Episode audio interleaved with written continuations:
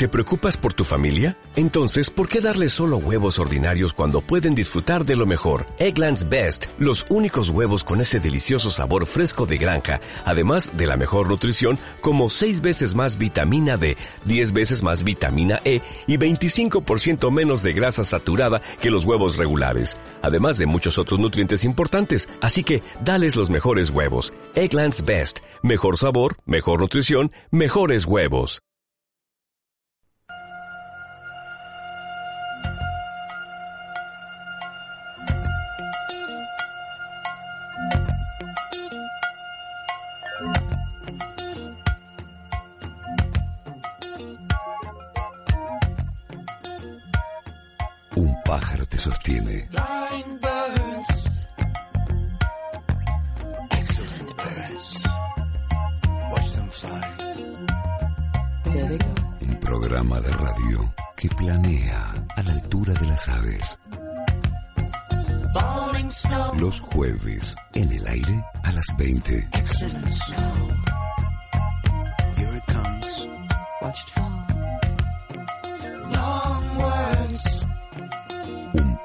te sostiene.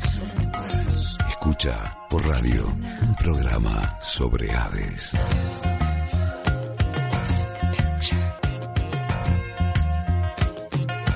Un pájaro te sostiene.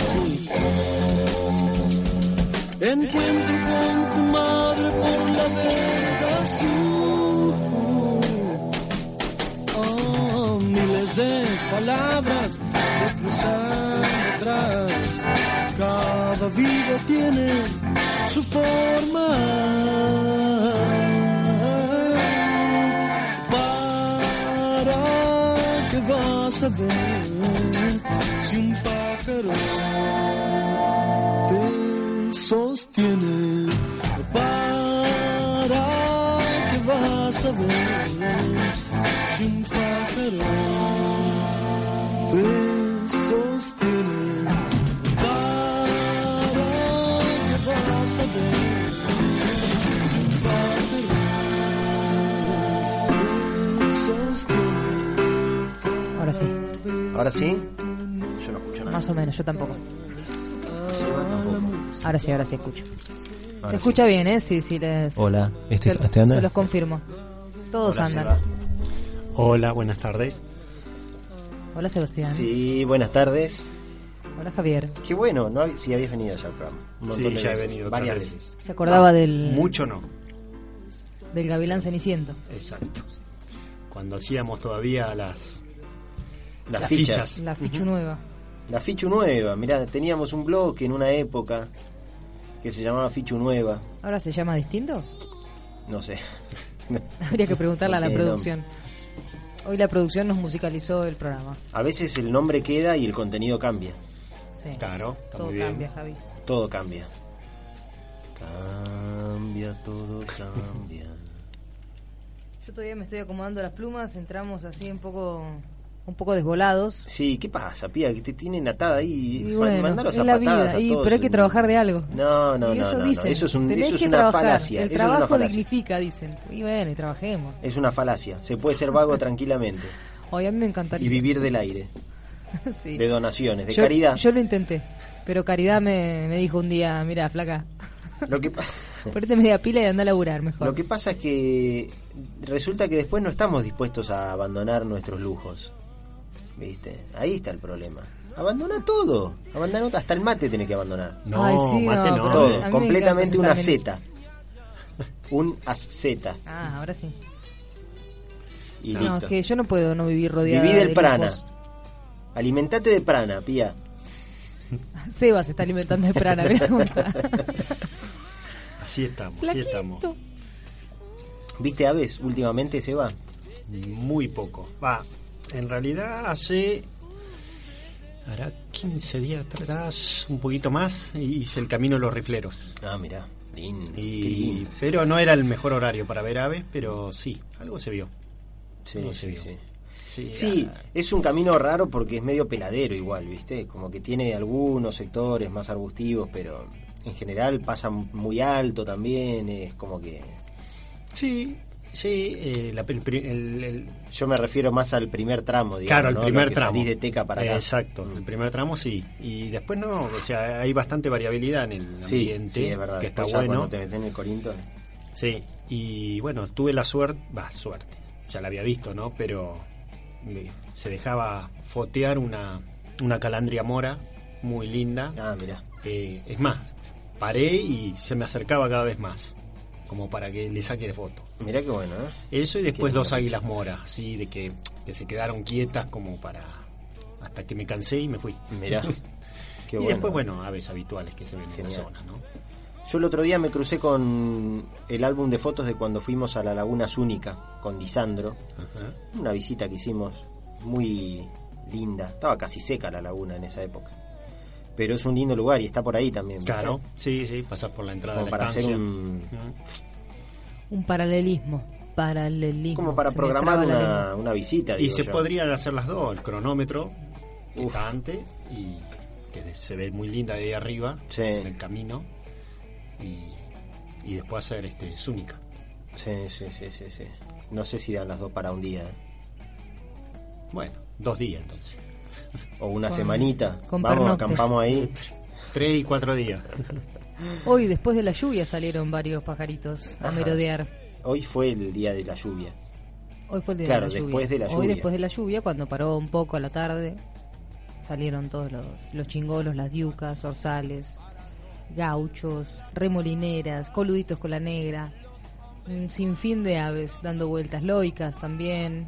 Mirá vos. Ni hablar de los caranchos y los ¿Qué vivís? Como, en el, eh, como el arca de Noé. Bueno, claro, sí. No, no flota la mía igual. eh, mi arca todavía no. no creo, ¿no?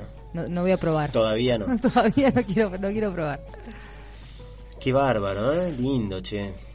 Pero supongo que habrá pasado en todos lados. Siempre, para la lluvia, encima sin viento, estuvo buenísimo. Un poquito de luz y ya estaban todos comiendo de todo. Mirá qué bueno. Ahí estamos avanzando a poco con el Observatorio de Aves para la Z. ¿eh? Ahí va. Sí, sí, sí, sí. Está iniciada su construcción. Muy Quizás bien. en una semana tengamos un lugarcito ahí para ¿La construcción la están haciendo en un taller acá en Esquel o están in, No, in situ? in situ. Fua, Hay que estar, ¿eh? In situ. Es un toque. Un par de martillos, clavo y madera. Y a la pa, bolsa. pa, pa, pa. Un par de días de mucho ruido, Y ya. No queda ningún pájaro. Está bueno. Que no quede ningún pájaro. Sí, obvio. Lo usamos para juntarnos y tomar vino. Ay, pía. Bueno, y hoy que ya pasó toda la euforia del programa 150 de Un pájaro te sostiene, ¿qué Sí, nos queda? estamos como apagados, ¿Qué somos? ¿no? ¿Qué somos, pía, hoy? Programa Yo no sé Capicúa, muy bien. 151. Es Ya no hay excusas. Seba. 151. Ya no hay motivos para celebrar. Siento que estuviera sirviéndome vodka y es un mate. y es un mate. Salió lindo el 150. En breve va a aparecer en la en la página de Esquelaves, en el Facebook de Esquelaves, para aquellos que no pudieron escucharlo ni el jueves ni el domingo. Lindo programa. Un poco descontrolado un momento. Y sí, Se llenó bien. de duendes y, y hubo ahí un revuelo, pero estuvo bueno. Y, apa- y arrancamos con las actividades del aniversario del COA, que por eso hoy tenemos convocados al equipo, además de Seba, creo que venía más gente. Iban a venir un par que no sé si se acordarán. Eh, Viste que encima la propuesta fue después de un par de cervezas y bueno, ahí todo lleva a la confusión después. Claro. Bueno, pero de todos modos ya estamos con actividades que las podemos comentar en un ratito, ¿no? Sí. Como quieras, puedes comentarlas ahora. Bueno, te cuento. Comentame por lo menos eh, las que las que ya fueron o la que ya fue. Reflexiones del Seba. ¿Qué te dejó el documental del martes?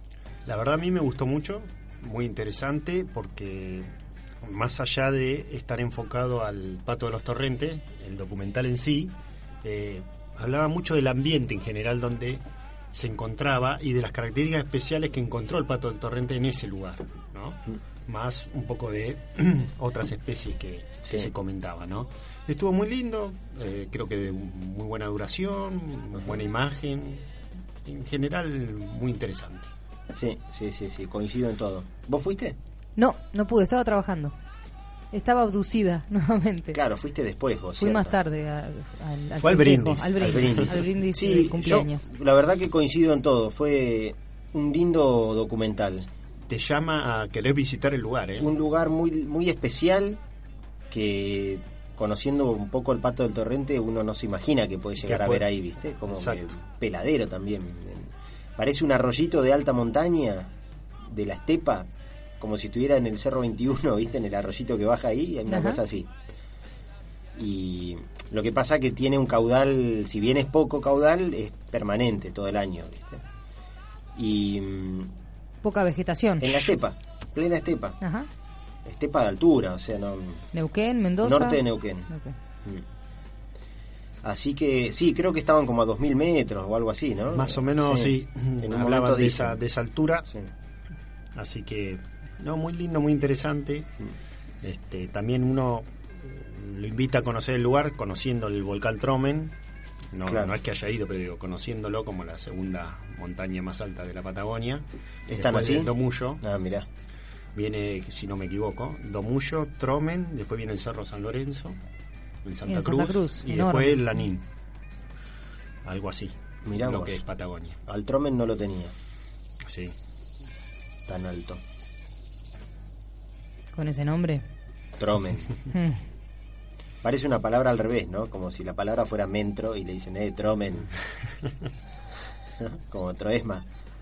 Más o Me menos. suena así, no sé por qué. Está bien. Che, y no, y es verdad también que mm, como estaba armado el documental, que se enfocaba en el desafío de sobrevivir del pato del torrente, ¿no? Pero como estaba armado, te mostraba también otros bichos, muchas Exacto. imágenes de insectos, ¿no? Como en un momento se ponen a, a mostrar la explosión de vida en la primavera y, y hay una secuencia de, de bichos y de plantas y de flores muy, muy linda, muy interesante, muy completa. Y, y además fue mucha gente a verlo también. Eso Había fue muy- buena- sí, buena muy agradable, sí. muy, muy lindo. Muchos viejos conocidos también, pero gente nueva. Fue, Sí. fue mucha gente a ver el- la peli. La verdad que tuvo, tuvo una linda convocatoria para hacer el aniversario de, del COA. Pato de Torrente. El desafío de sobrevivir. Bien. Una producción local ahí de Neuquén, no sé si Chosmalal o un lugar así, Sí, es donde está, creo que Chosmalal. donde está hecho el- la producción del, del documental.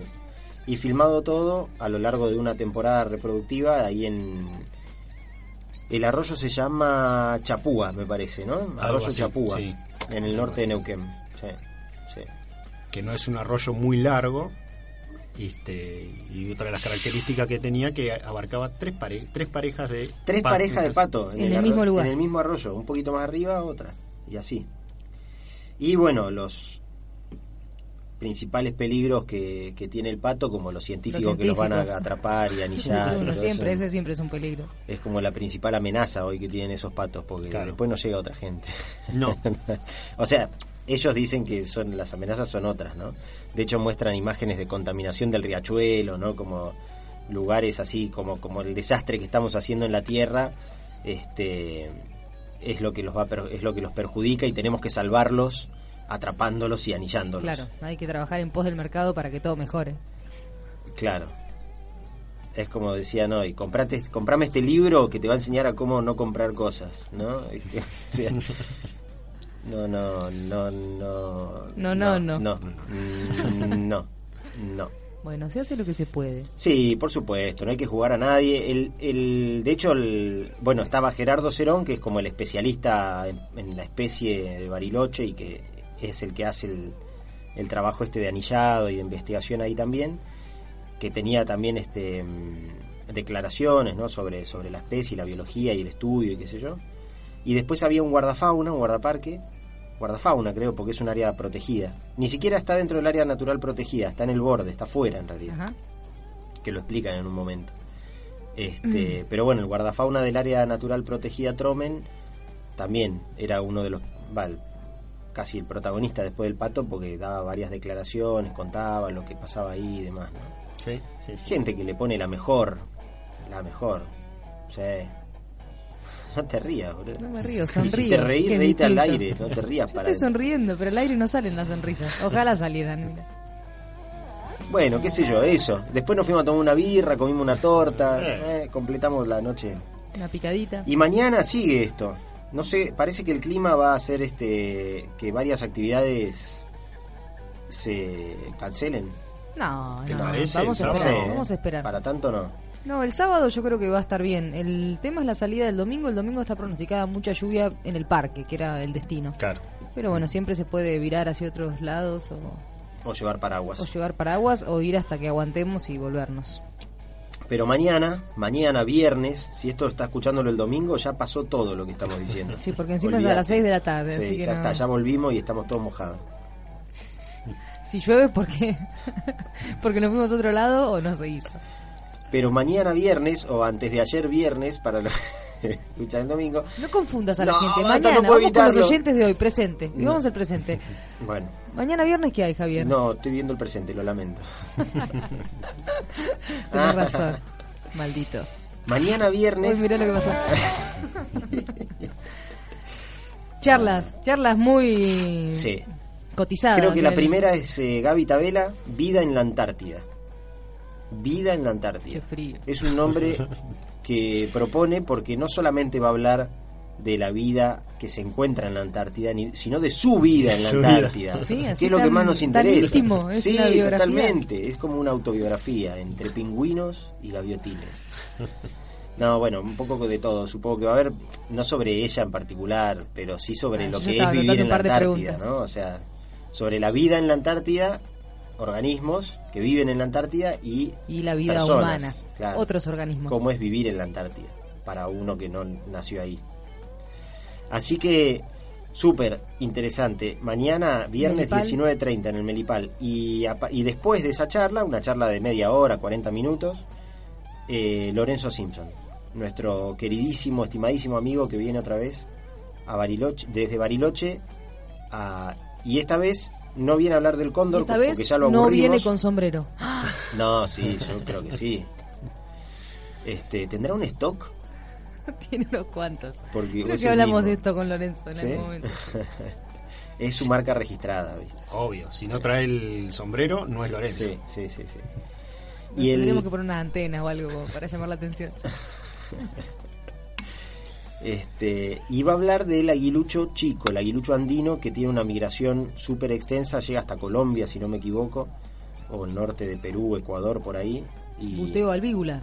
buteo albígula, tal cual. Albigula, que es de la garganta blanca, sería. ¿no? Pero bueno, no vamos a hablar mucho de su garganta, seguramente alguna descripción va a haber.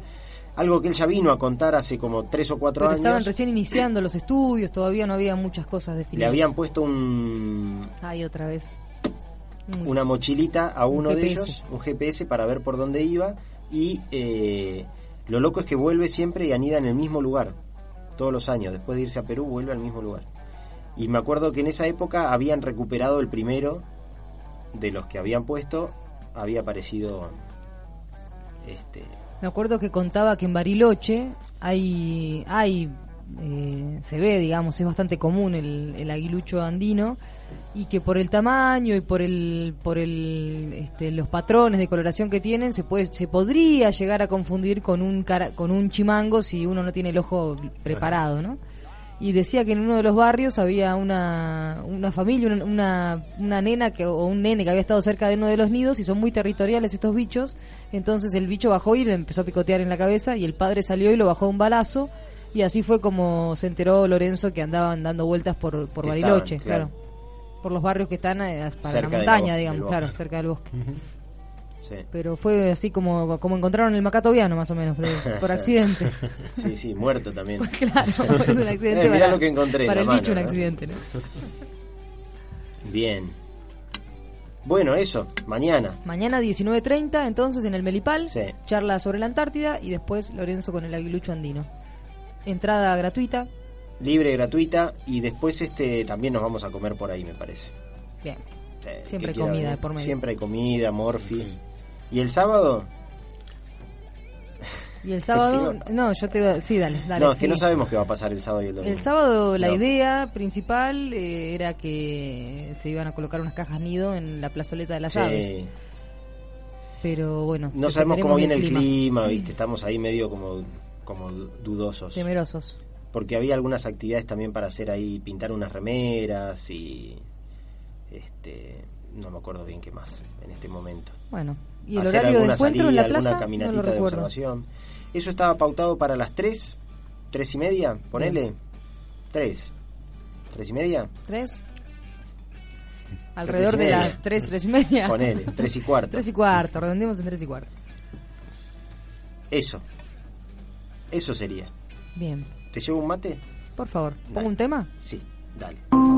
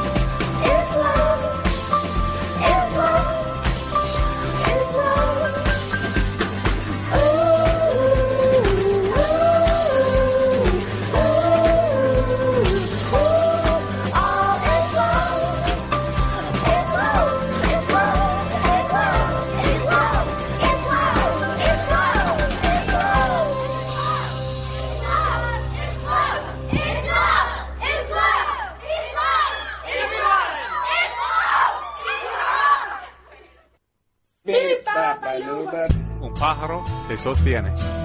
Un pájaro se sostiene. Un pájaro se sostiene. Un, pa- un pájaro se sostiene.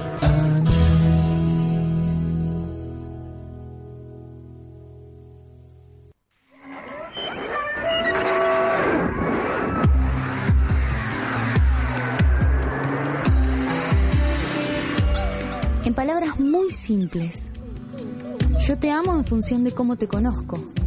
Y porque te amo, me dan ganas de conocerte. Y en la medida en que te conozco, voy adaptando mi forma de amarte para darte la libertad de que seas como eres. Eso, en el fondo, es la ecología. Regresa a la madriguera. Rosy 724.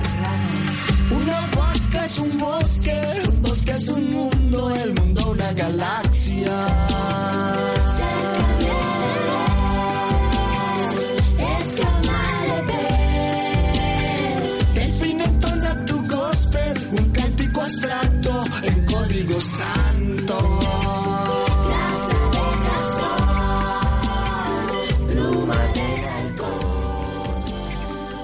Seguimos con Aves con Historia, Leyendas de José Luis Barreña, un libro que venimos repasando hace unos cuantos programas con distintas historias y mitos, algunos escritos por el autor, otros recopilados, otros mitad y mitad. Y que en general muchos de ellos tienen este como eje buscar la manera de cómo una persona se termina transformando en un ave y por qué. En este caso, que es la leyenda de la espátula rosada, eh, en realidad es un pato negro el que se mete en problemas y no una persona. En un paraíso de aves, que también referenciamos bastante en estas historias inventadas, había un pato negro, todo negro. Caminaba con aires señoriales. El petulante, queriendo resaltar su presencia. Además, todo un creativo, aunque en ocasiones muy vulgar también. Andaba solo, siempre con ese desplazamiento como si fuera el ave más importante. De vez en cuando tratando de arrastrarle el ala a alguna pata descuidada de cariño. En especial las capuchinas eran su debilidad. En su interior sentía una gran envidia de los flamencos. Ese rosa de sus plumajes lo volvían loco. Su mayor anhelo, su sueño, era levantarse un día y no tener esas aburridas plumas, ojos y patas negras. En cambio, lucir ese rosado esplendoroso de los envidiados flamencos. Su sueño, a nadie se lo confesaba, le habría hecho perder toda su personalidad que tanto le había costado forjar.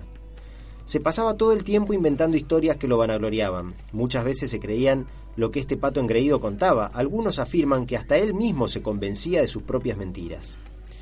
Como todo embustero, un día se fue de boca con sus falsas historias. No tuvo mejor idea que comentar que tenía un romance oculto con la diosa del parque. Del, pro- del paraíso, no del parque. Bueno, sería como un parque igual. Con el propósito de hacerse notar y de paso tener algún. lograr conseguir algún harem de patas capuchinas. Igual no sé si eso te atrae. Comentarios así, ¿no? Te atraen un harem de patas capuchinas, ¿no? Es medio raro. El mentiroso pato negro no tenía en cuenta el auditorio de sus mentiras. El loro había presenciado uno de estos monólogos donde el pato exponía todos los detalles de la supuesta relación furtiva con la divinidad. El loro, que no podía guardarse nada, ni bien terminó de escuchar al pato negro, fue volando a ver a la diosa y a contarle los dichos del palmípedo. Como toda diosa, estaba al tanto de lo que sucedía en su paraíso, así que solo atinó a poner gesto de sorpresa ante el hablador loro. Una vez que se retiró el perico, llamó al cóndor y le ordenó que fuera a citar al pato negro para el día siguiente al primer rayo de sol. Cuando el pato negro vio al cóndor traerle la citación, supuso que no sería para nada bueno, pero pensó qué podía haber hecho para ser llamado por la diosa. Era tan inconsciente que nada malo encontraba en su proceder. Sabía muy bien que las citaciones entregadas por el fornido cóndor no eran para nada buenas. Si en cambio el citador era el pájaro campana, ahí sí eran buenas noticias. Como no podía ser de otra forma, el pato negro estaba puntual y paradito esperando la entrevista. El cisne de cuello negro le dice que puede ingresar, la diosa lo está esperando. Buen día, mi diosa, saluda todo ceremonioso el, el pato negro. Buen día, pato, le dice la diosa. Para luego preguntar, ¿sabes para qué te he citado? No tengo idea, encima fue el cóndor quien me trajo la citación. Yo no hice nada malo, nada que pudiera ofenderte a ti ni a las aves de este paraíso, respondió con preocupación y falsa franqueza el pato. Pato negro, te voy a hacer dos preguntas. Uy. Más vale que seas sincero en las respuestas, le advirtió la diosa. Sabe mi diosa que nunca miento, así que puedes preguntarme lo que quieras, respondió arrogante el pato. Muy bien, muy bien, dime, ¿es cierto que tu mayor deseo jamás confesado es tener plumaje de flamenco? El pato negro, sorprendido, atinó a responder con un lacónico sí, sí. Ahora la segunda y última pregunta. ¿Tú has dicho que eres mi amante, que tienes un amor clandestino conmigo? Yo, yo nunca, no, nunca dije semejante ofensa, contestó titubeante. Pato, eres un mentiroso, un embustero sin arreglo y un tremendo ignorante que ni siquiera sabe inventar ilusorias historias, dijo la diosa con un tono que encerraba gran fastidio, para luego agregar, deberías saber, pato charlatán, que los dioses no tenemos sexo. ¿Sabían eso? No puedes seguir en este paraíso actuando a tus anchas y desparramando falsedades por cada rincón. ¿Qué quieres decir, mi diosa? interrumpió el pato inquieto. Muy simple, a partir de ahora te irás al mundo terrenal. Y te hago una sola recomendación. Cuando estés entre tus nuevos amigos, no te olvides de preguntar por Pinocho. Pinocho. Preguntó dudoso. Sí, Pato, Pinocho, cuando vuelvas a pestañear estarás en tu destino final y con las plumas que tanto deseas. Sin darse cuenta, el pato negro se encuentra al borde de un bañado con todos vecinos extraños. Se mira y ve que tiene esas codiciadas plumas rosas. Hasta las patas eran rosas. Comienza a saltar de alegría y a gritar. La diosa no me ha castigado, me dio el premio que yo merecía, exclamaba la rara ave ante la sorpresa de los demás que no entendían lo que sucedía con esta curiosa congénere. Tanta era su algarabía que empieza a mojarse sus patas en el bañado y cuando se mira el espejo, al espejo del agua, pasmado, ve que su pico es cuatro veces más largo y queda derrumbado por la desilusión. Se acuerda del pedido de la diosa y comienza a preguntar a sus nuevas vecinas quién es Pinocho. Y todas al mirar quién hace esa pregunta comienzan a reír a carcajadas, tanto que la garza bruja se cayó de espaldas. El ex pato, ahora espátula rosada, nunca entendió la razón de tanta jarana a su pregunta. Con los días, los meses y los años, se fue olvidando de preguntar por Pinocho. Dejó de ser mentiroso, arrogante y vanidoso, y no anda más solo. Ahora es una peculiar ave, siempre en compañía de su familia y amigos, compartiendo con las demás las riquezas de bañados, lagunas y lagos.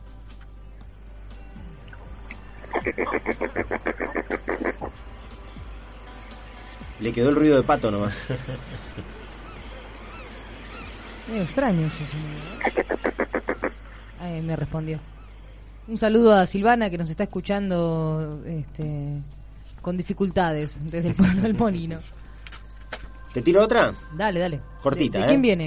Esta es Adelantame. eh, la leyenda del estornino. Estornino. En un banco de la Plaza Colón, un ícono de los habitantes de la ciudad de la fe, don Gregorio Sacheri, inmigrante italiano, a, poco mes- a pocos meses de llegar a ser eh, un nonagenario, con un estado físico y de lucidez envidiable, estaba sentado junto a su amada nieta Antonella.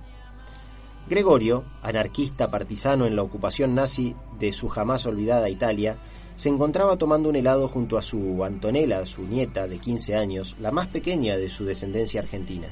Era una costumbre, casi tradición, que el nono siguió con cada uno de sus cuatro nietos. Era uno de los placeres predilectos y al final de su longeva vida el mayor de ellos.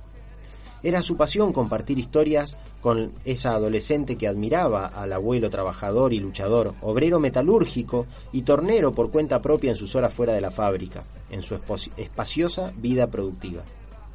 Antonella siempre esperaba ese momento para que su abuelo le contara de sus vivencias en la península itálica o de sus ricas historias de trabajador en Luján. Gregorio estaba contando eh, cuando quisieron armar el sindicato en la fábrica, ahora cerrada, y convertirla en un dormidero de palomas, eh, cuando miró a lo alto de uno de los árboles de la plaza. Sus brillantes ojos dejaron de parpadear. Fue tal el gesto que Antonella, asustada, le preguntó, Abuelo, ¿qué te pasa? ¿Te sentís bien? El abuelo respondió con un escueto sí, el cual no fue suficiente respuesta para la preocupada Antonella. Gregorio se dio cuenta del nerviosismo de su nieta y decidió contarle el motivo de ese gesto.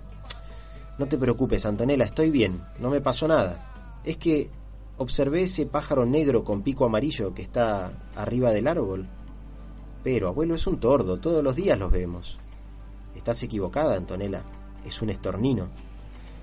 Bueno, parece un tordo. ¿Qué, qué es un estornino y por qué te preocupa? preguntó intrigada la joven. Es un pájaro muy hábil, además de bonito y de una capacidad de canto como pocos. Contaban en Europa que en época de los romanos iban siempre tras las tropas, ampliando su territorio, al igual que el imperio. Cuando el imperio cayó, los estorninos retrocedieron con ellos. Lo mismo hicieron con Napoleón. Cuentan que no siguieron a los, españoles en su conquista de América por temor a cruzar el océano. Antonella seguía con atención el relato del nono y este seguía contando. Me decía un polaco que conocí en Argentina que cuando los alemanes entraron a su tierra, bandadas de estorninos los acompañaron. Así lo hicieron en todos los países que los nazis fueron conquistando.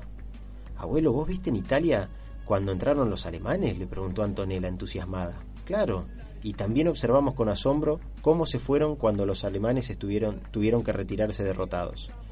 Un soldado americano me contaba que también en Francia se fueron tras los perdedores otrora todopoderosos. Cuentan que en Alemania, que Alemania estaba invadida de estornidos- estorninos el día que Hitler decidió suicidarse. Antonella no entendía por qué razón estos estorninos estaban ahora en su plaza, si no pertenecían a nuestro continente, no pudo con su impaciencia y volvió a preguntar, abuelo, ¿y cómo hicieron estos estorninos para llegar a nuestra plaza? Claro, a ver cómo. ¿Quién está por venir acá? ¿Hay una invasión pendiente? Ay, mi princesa, antes de venirme a la Argentina escuché decir en un café de Roma que después de la Segunda Guerra Mundial los estorninos no seguirían nunca más a ningún humano que quisiera dominar al mundo. Serían ellos mismos quienes lo harían. ¿Y lo lograron? Parece que esta vez lo están logrando.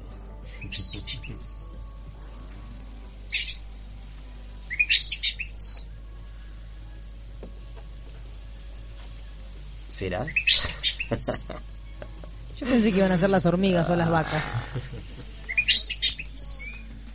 Las vacas principalmente con esa cara de nada que de, tienen. de inocentes, Sí. de una inocencia algo, algo están falsa. planeando, no sabemos bien qué, pero algo se traen entre manos, entre pezuñas.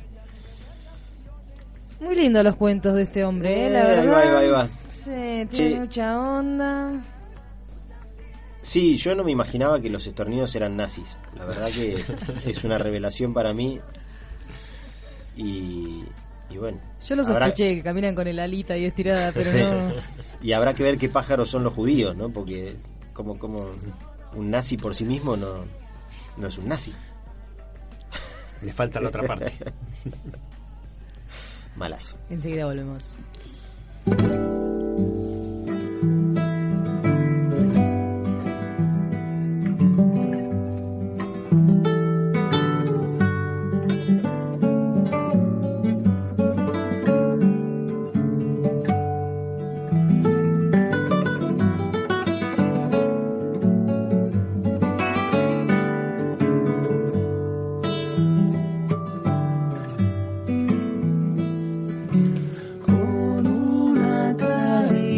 Claridad de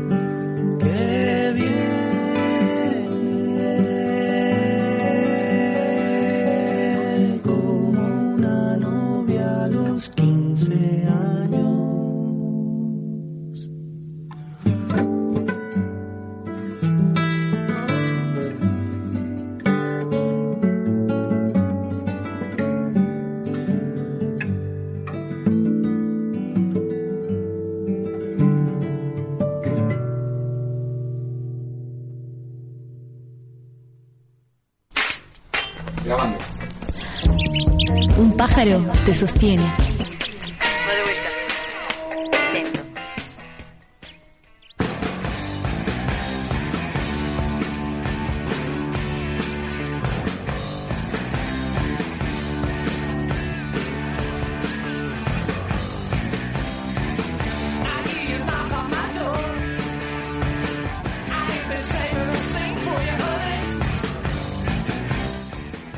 Todo.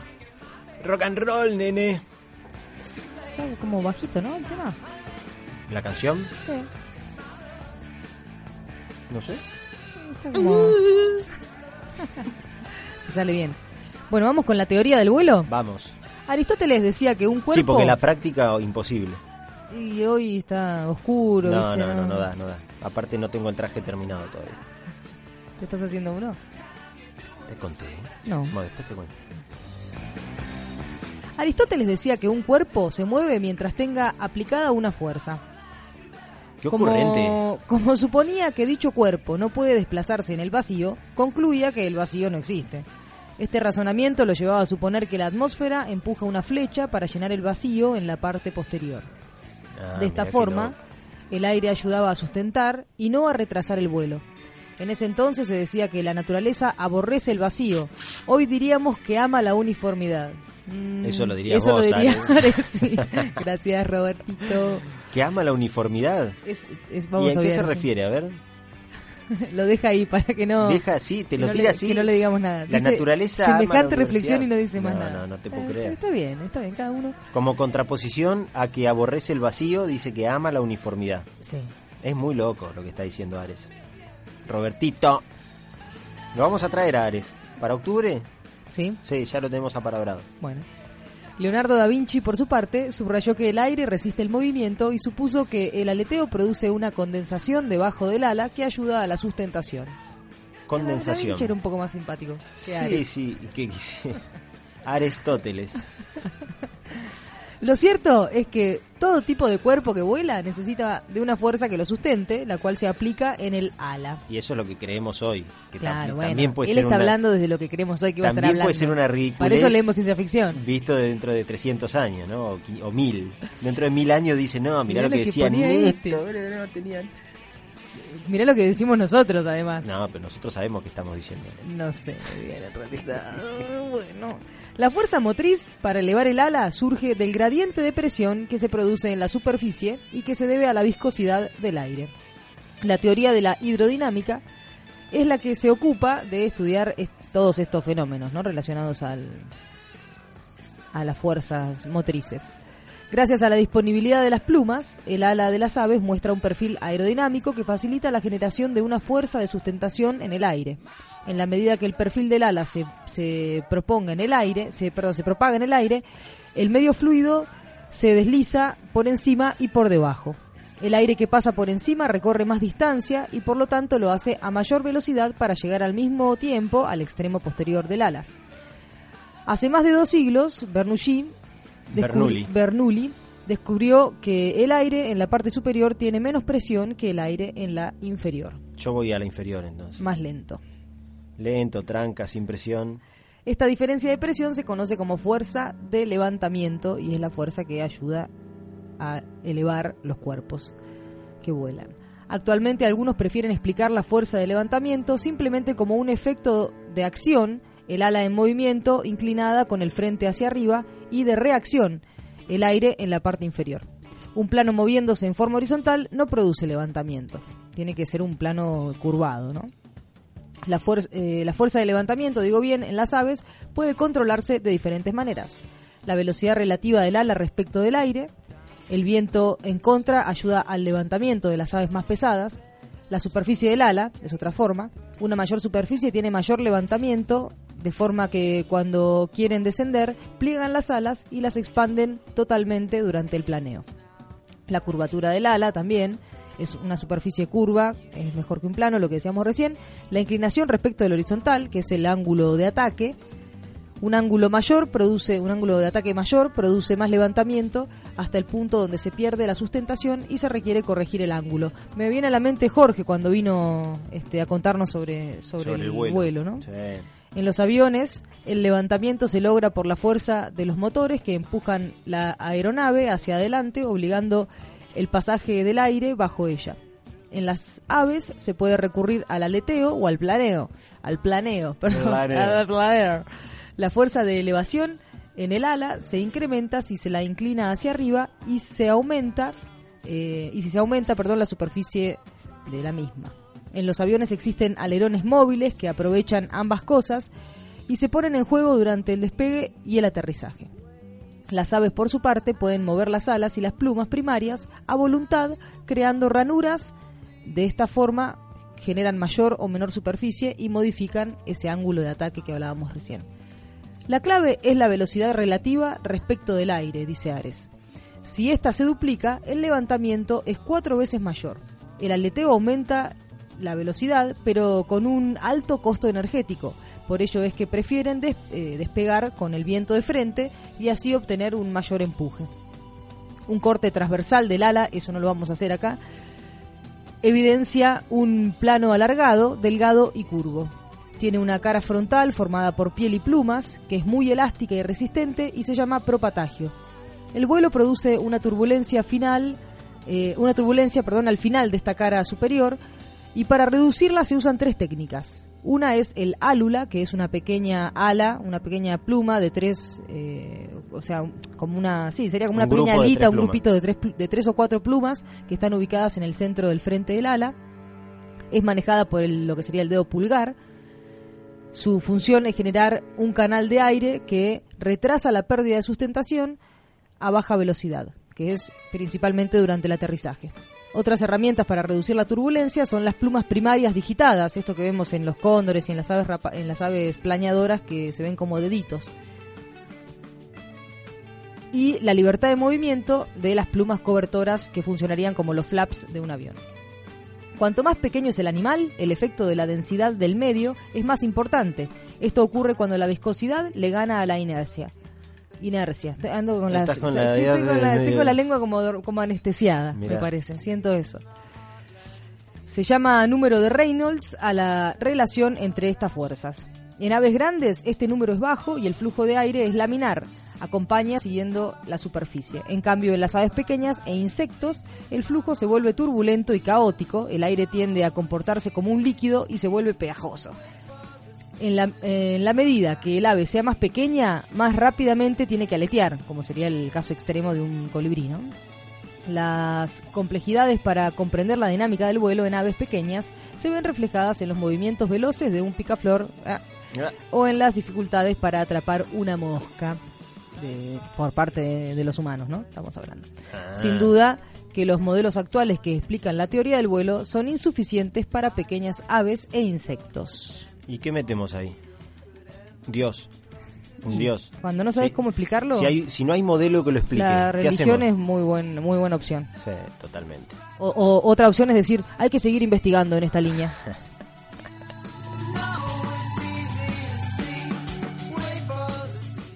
Bueno, para la semana que viene mm, seguimos hablando del vuelo y principalmente mm, el, el vuelo de las aves, ¿no? La energética del vuelo y algunas otras cositas de color, el Argentavis Magnificens y Ah, mira. etc, etc. Y después de la canción, ¿no? ¿Lo tenés al Yayau Yayawabis Scagliai? Más o menos. Ya lo vas a tener.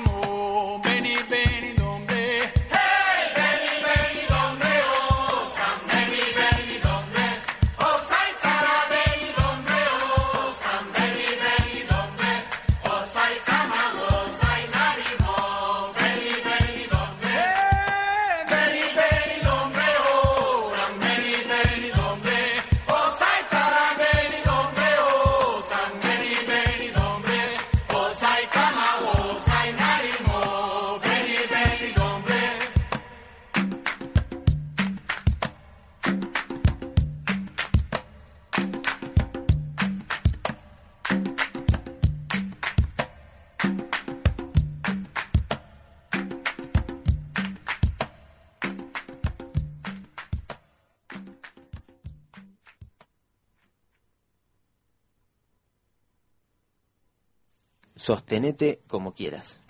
Que te sostenga el pájaro. Volá un rato con nosotros. A flotar. Estamos cada vez más, más relajados. Sí. Esto se convirtió en una térmica. Estamos Permanente. adaptándonos al planeo. Sí.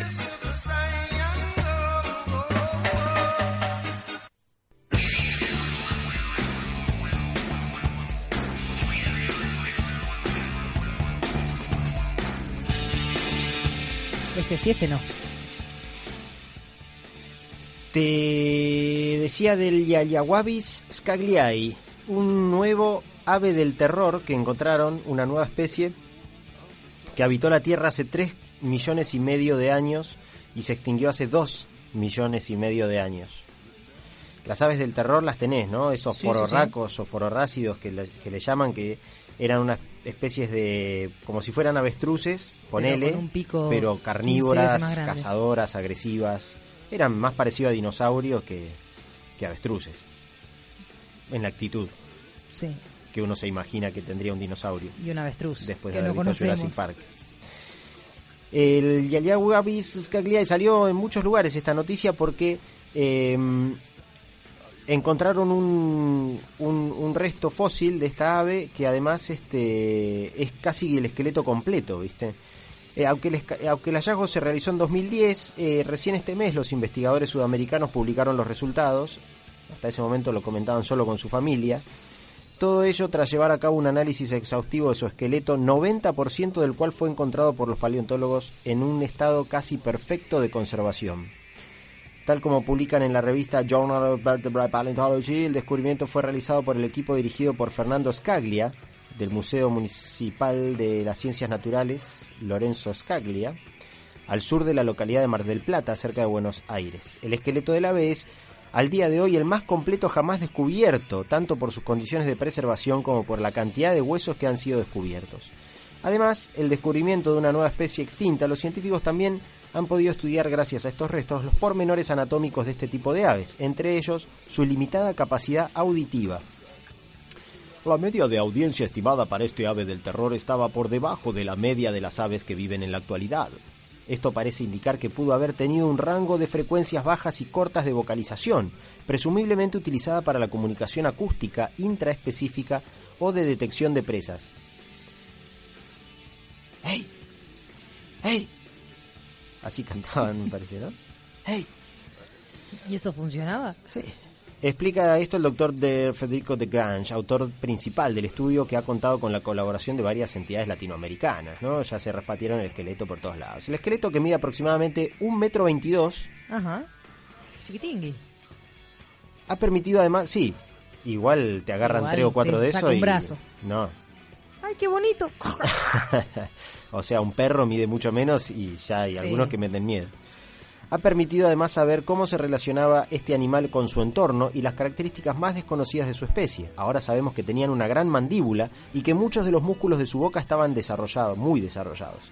Y además, su anillo esclerótico, ubicado cerca de los ojos, nos permitirá eh, saber si este tipo de aves eran diurnas o nocturnas, señala el experto. Estas denominadas aves del terror o fororrácidos, como también se los conoce, son un grupo de animales que contaban con grandes picos. Destacan porque fueron los depredadores dominantes en América del Sur durante la era Cenozoica, la cual comenzó con la extinción de los dinosaurios hace 65 millones de años.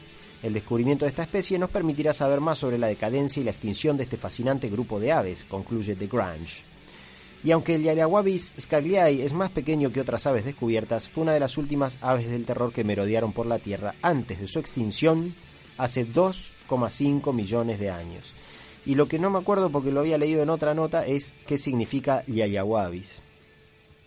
Acá no lo tengo. Bueno, para la próxima. Sí, una tristeza. Que haya muerto Liela Wabis. ¿Qué sé yo? Yo, lo- yo no sé. No sé qué decirte. Y mientras menos cosas te muerdan, mejor. Eso es algo según lo cual es digno vivir. Sí. Será hasta el jueves que viene, mis queridas amigas. No Buenísimo. se olviden de las actividades de mañana, el sábado y el domingo de la mano del Club de Observadores de Aves, Comarca Los Alerces. Chao. Nos reencontramos el próximo jueves a las 20 horas Este programa se repite el domingo a las 18. Escucha las grabaciones en skelaves.blogspot.com. Penso che un sogno così non ritorni mai più. Mi dipingevo le mani e la faccia di blu. Poi d'improvviso